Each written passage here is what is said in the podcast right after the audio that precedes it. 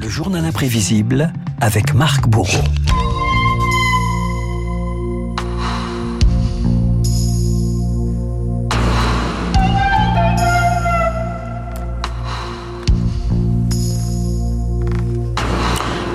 Le 7e art reprend ses droits au Festival de Cannes ce soir, l'occasion de retourner 35 ans en arrière, 1988, et vous avez reconnu la musique du Grand Bleu, le Grand Bleu de Luc Besson, qui était présenté pour la première fois sur La Croisette, un film culte dont le parcours avait été particulièrement mouvementé.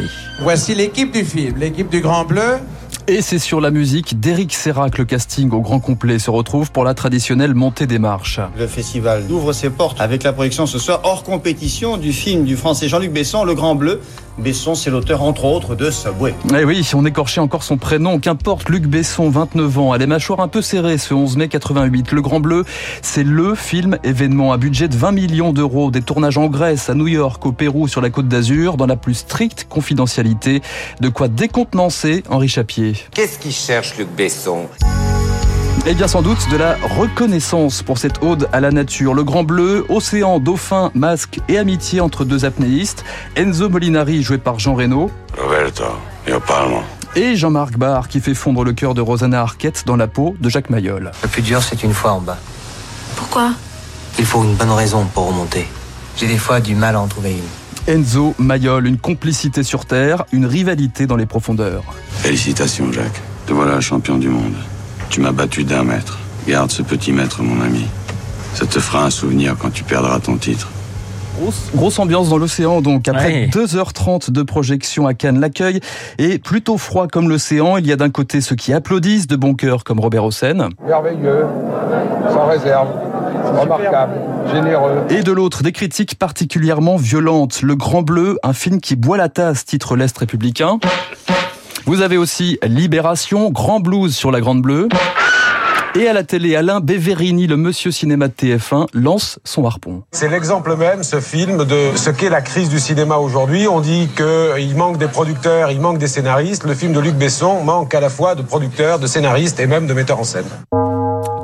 Mais pas coulé, Luc Besson défend son film quelques jours plus tard en conférence de presse et parle d'un projet très personnel. J'avais envie de parler du Grand Bleu avant même de savoir que je voulais faire du cinéma. Quoi.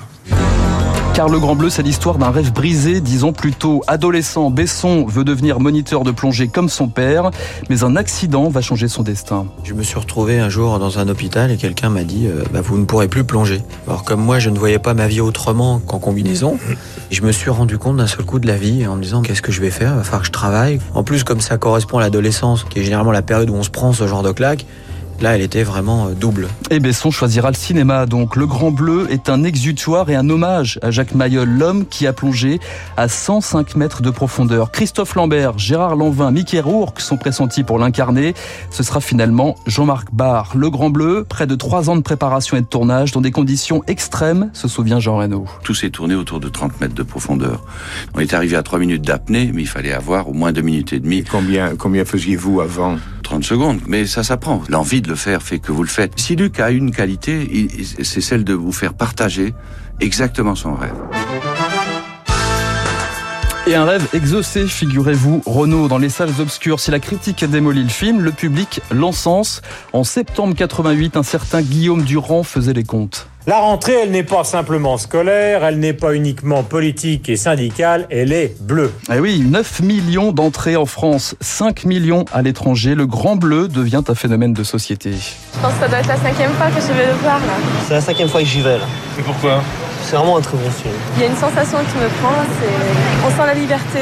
Un triomphe du bouche à oreille, les affiches sont en rupture de stock, la bande originale est trois fois disque d'or, Le Grand Bleu, un plébiscite et quelques bémols pour l'acteur principal, Jean-Marc Barr. Je l'ai revu 7-8 ans après et j'ai pas pu le finir. J'ai trop de souvenirs du tournage. Donc moi je regarde pas le film. Il est devenu tellement populaire, j'ai dû me distancer pour rester un peu bien dans la tête. Pour moi, c'était un truc euh, complètement abstrait. Et même quand je suis arrivé euh, à l'aéroport et le douanier m'a demandé euh, mon autographe, c'était quelqu'un d'autre, c'était pas moi.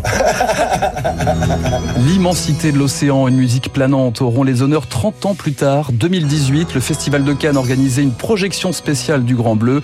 La Croisette avait sans doute quelque chose à se faire pardonner.